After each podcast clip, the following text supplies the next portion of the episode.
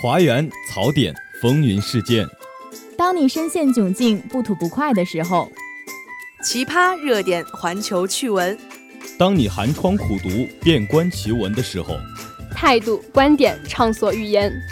当你杯中有酒却无人论道的时候，当你失意落寞需要人陪，当你成就喜悦渴望分享，当有趣的灵魂找不到归宿。你好，这里是华广直播室。这里是华广直播室，欢迎收听本期的大话天下。直播间里，我们与你一起吐槽，一同畅聊。欢迎收听本期的煮酒论道。华大街头，我们脑洞大开，等你发声。接收最新最热资讯，说出最真最诚心声。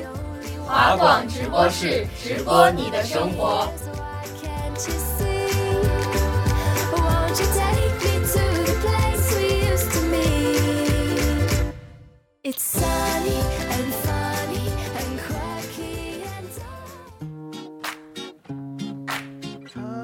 Hello，大家好，欢迎收听本期的华广直播室《大话天下之二零一九人设难长久》，我是主播宝莉，我是主播不抖影。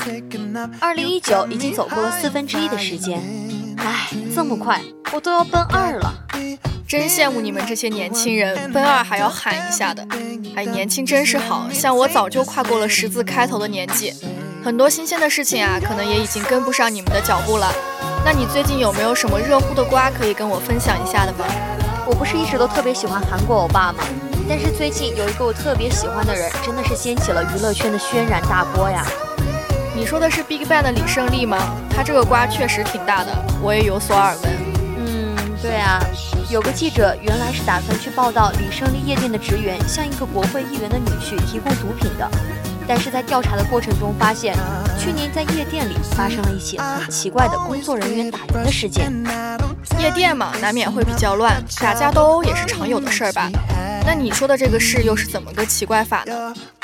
夜店方面当时说是被打的金某骚扰了店里的女孩，但是金某说的是当时看到了店里的保安拖着疑似被下药的女孩去了 VIP 室，所以才出手相救。原本双方各执一词，但警察到场后却不由分说地强行带走了金某，还拒绝公布监控视频，真的让很多人怀疑是警察在有意的包庇。那后来呢？后来啊，就有二十四万的韩国人在总统府青瓦台的网站上签名请愿，要求查明这件事儿，然后就引发了娱乐圈这场大地震，韩国几大娱乐公司的股价持续暴跌。涉案的好多明星都宣布退出娱乐圈，有的甚至还接受了警方的调查。不得不说啊，韩国媒体可真是一个令人佩服的群体，他们从来不惧对抗未知的权利。从当初的朴槿惠闺蜜干政，再到现在的李胜利事件，如果没有他们这样的不顾一切，许多社会热点可能很快就会不了了之了。是啊，最近几年韩国社会屡屡爆出大新闻。然而，这些无辜的普通人和那些苦苦想要一个真相却不得的社会公众，他们所对抗的是一张无所不能的权力之网。这让我想起了一七年有一部韩国纪录片叫《共犯者们》，讲的是前总统李明博上台后，韩国政坛腐败勾结，多家极具影响力的电视台被高压管控，用来操纵舆论、欺骗大众。这就让我想起了之前的韩剧《匹诺曹》。电视台被政府压制，一旦有什么涉及高官权贵的事件出现，立马就会被刻意爆出其他的热点事件，转移掉公众的注意力。不过在这部剧中，还是有很多像男女主一样勇于揭露社会真相、为正义发声的记者们。我觉得新闻从业者就应该像这样，不畏强权，勇于捍卫新闻的自由。不过话说回来，当我看到这些被媒体披露出来的，已经得到证实的聊天记录后，我真的不敢想象李胜利、郑俊英这些人。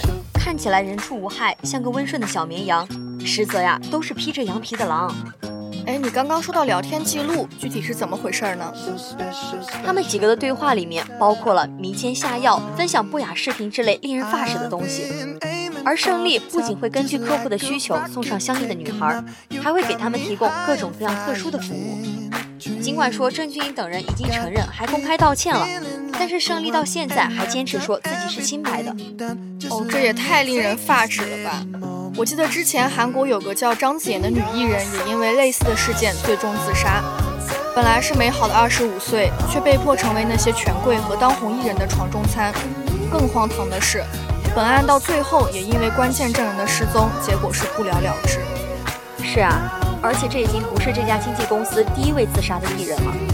从李恩珠到郑多彬，一个个女孩都用自己的生命来摆脱这场永无止境的桃色交易宿命。或许年轻貌美的女人在他们眼里，真的成为了挣钱和享乐的工具吧。哎，所以还是大叔更靠谱一点吗？大叔，大叔也有人设崩塌的时候呀。你还记得大叔界的男神吴秀波吗？当然知道啦，不是都说他是什么绝世好男人吗？我记得之前还活跃在各大电视节目和电影院，像什么《王牌对王牌》啊，《北京遇上西雅图》啊。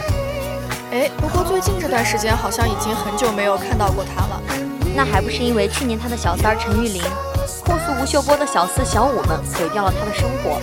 更搞笑的是，今年一月，这个讲话厉害、花钱厉害的小三儿竟被波叔举报了，还抓进了监狱。哎，这突然就让我想到了那个时候很火的一个表情包，就是一张吴秀波的照片，上面写着“你要和我谈恋爱吗？坐牢的那种。”哈哈，不了不了。总之，网暴是小三的分手费要出了天价，私下了结未果，才闹出了坐牢这种事儿。但同时也牵扯出了吴秀波背后一堆乱七八糟的破事儿。男人的嘴骗人的鬼啊！男人都是大猪蹄子。但是不管怎么样，吴秀波好男人的人设算是彻底崩塌了。唉，再也不想喜欢大叔了。别啊，幻想还是要有的嘛。有句话说得好。毕竟世上男人千千万，实在不行天天换嘛。你这天天倒想的挺美的，我是那种人吗？我可是个一心一意只喜欢孟子坤的人。哎，你可算了吧，我可不相信你的心能有这么专一啊。那我们说完了好男人人设崩塌的事件呢？不瞒你说啊，作为一个资深的学习爱好者，我们学术界今年也出了个大新闻，你肯定知道吧？就是翟天临涉嫌学术造假事件。哦。那个我知道，开学的时候有好多老师在课堂上都提到这件事儿，还让我们表达自己的观点。不得不说，不是学霸千万别成英雄。纵然没有学霸的光环，我个人认为他的演技还是很 OK 的。说的对，作为一个公众人物，他和他的团队这样大秀学霸人设，却没想到有朝一日断送了他的演艺之路。我想他要是再想翻身，可就有点难了。想当初我还为他在《演员的诞生》里的精彩表演而鼓掌，现在啊，就算他演技再好，最近可能也没有施展之地了。其实我一直不明白，为什么好好的自己不当，非喜欢立什么人设？说白了嘛，人设就是一个标签，公司给你包装好，让你做暖男、做吃货、做女神，搞得就像一个任人挑选的货物。而这样做的后果，往往都是名利来得快，去得也快。没错，太过虚伪的人设，往往可能会让一个人迷失自我。他们除了继续装，就是等着崩塌。我想那些被封杀的明星们，如果让他们重新选择一次，应该会想好好做自己吧。哎，这就让我想到了一句歌词：我就是我，是颜色不一样的烟火。你咋不给我唱一句呢？不过你这句歌词可真是挺应景的。在娱乐圈啊，人红是非多是不变的定律。不管是团队塑造人设，还是粉丝贴的标签，立住了皆大欢喜，立不住瞬间崩塌，靠实力才是王道。虽然今年崩塌了一大堆人设，但实力派还依旧是实力派。比如说，今年六十九届柏林电影节的最佳男女主角，分别是中国的演员王景春和咏梅。可能很多人都和我一样不知道他们是谁，但正因为这样，他们得了奖却不炒作，这才是实力派该有的表现呀。真正的实力派啊，并不像某些明星，拍戏靠抠图和五毛钱特效，上杂志封面靠综艺节目和流量。有事找替身，没事乱背词，出门宾利法拉利，回家数钱手抽筋。你这念诗的功底，真的可以和苏大强一较高下了。那我可能还是比不上。唉，不过一想到他们拍一集戏的片酬就是普通人一辈子都挣不到的钱，我就突然觉得特别心寒。如今啊，演艺圈流行事业成了来钱快、名气最高的行业。社会风气也渐渐浮躁了起来，越来越多的人都渴望像明星一样过着光鲜亮丽的生活。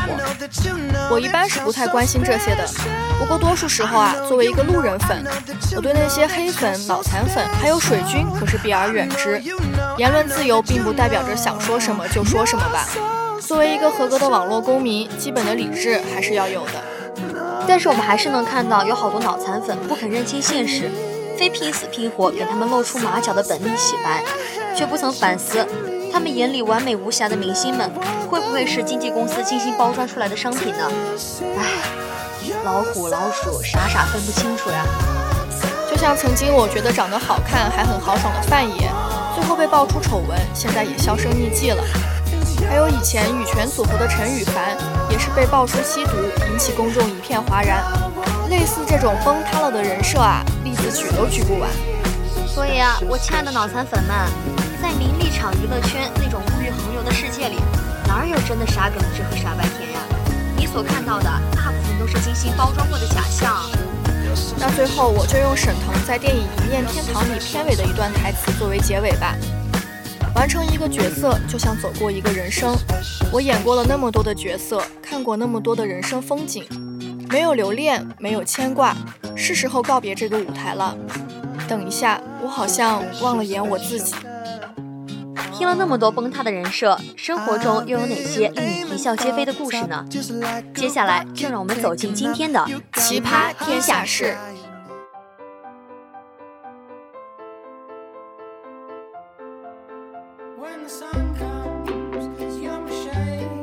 接下来是我们本期的奇葩天下事，我是主播渔火，我是主播小月亮。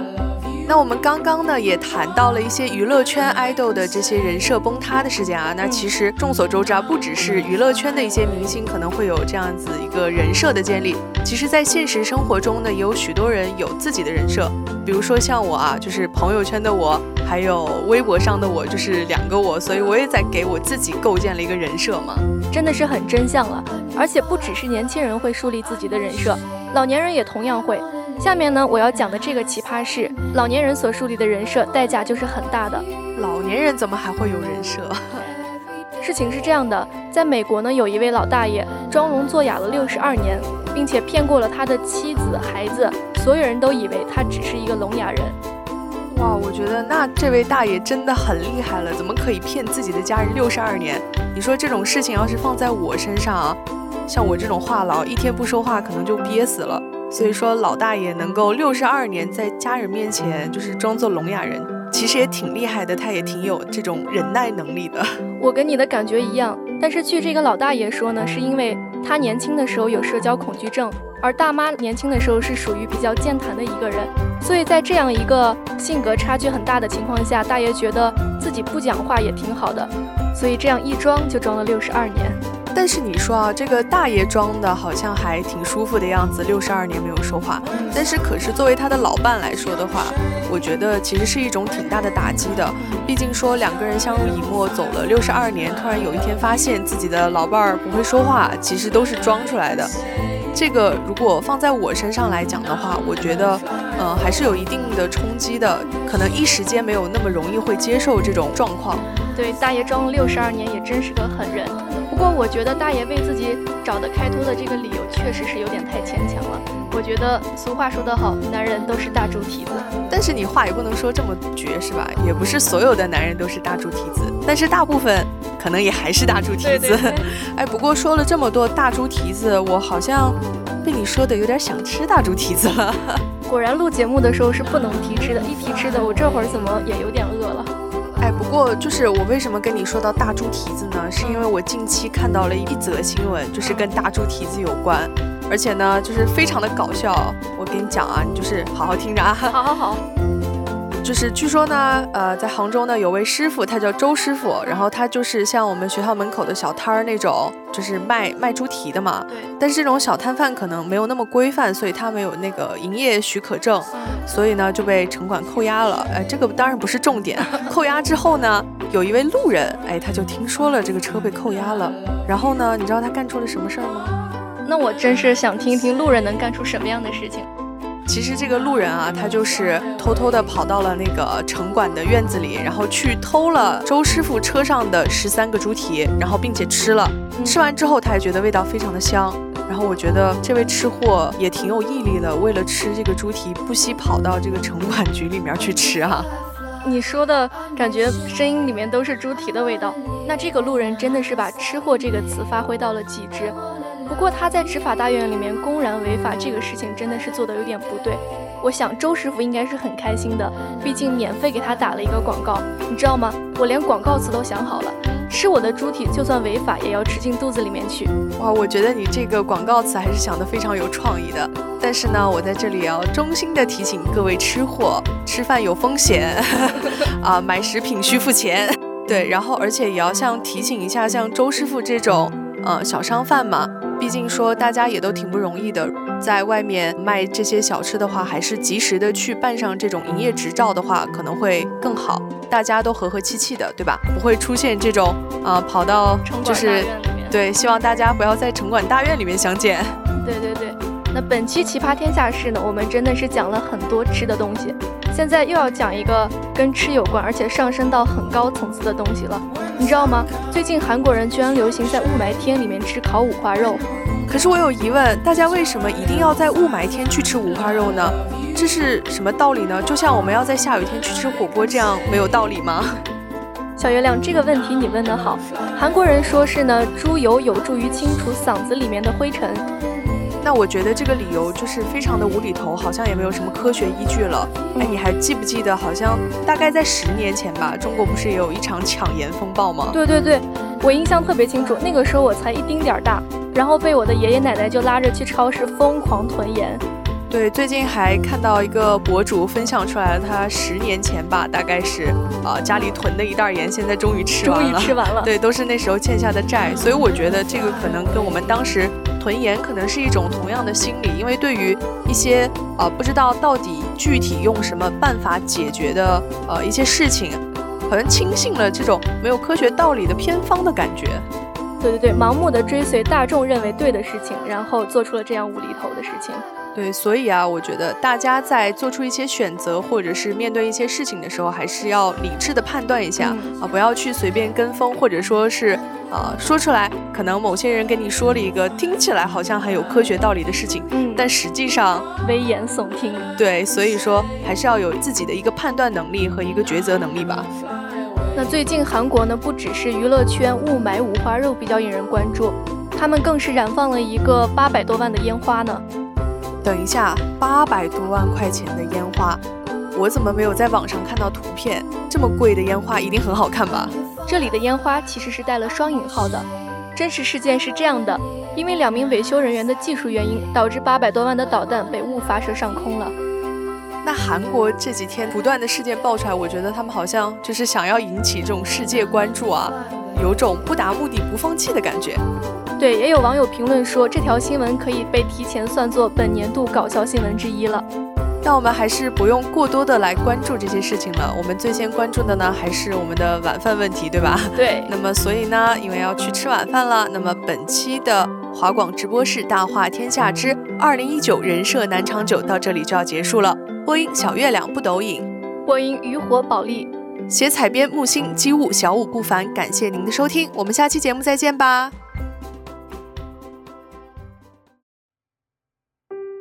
明天的体育天地将给大家带来的是二零一九世界花样滑冰锦标赛，隋文静、韩聪两刷世界纪录夺冠，聪童组合场上秀实力，场下秀恩爱，让我们一起走进聪童组合背后的故事。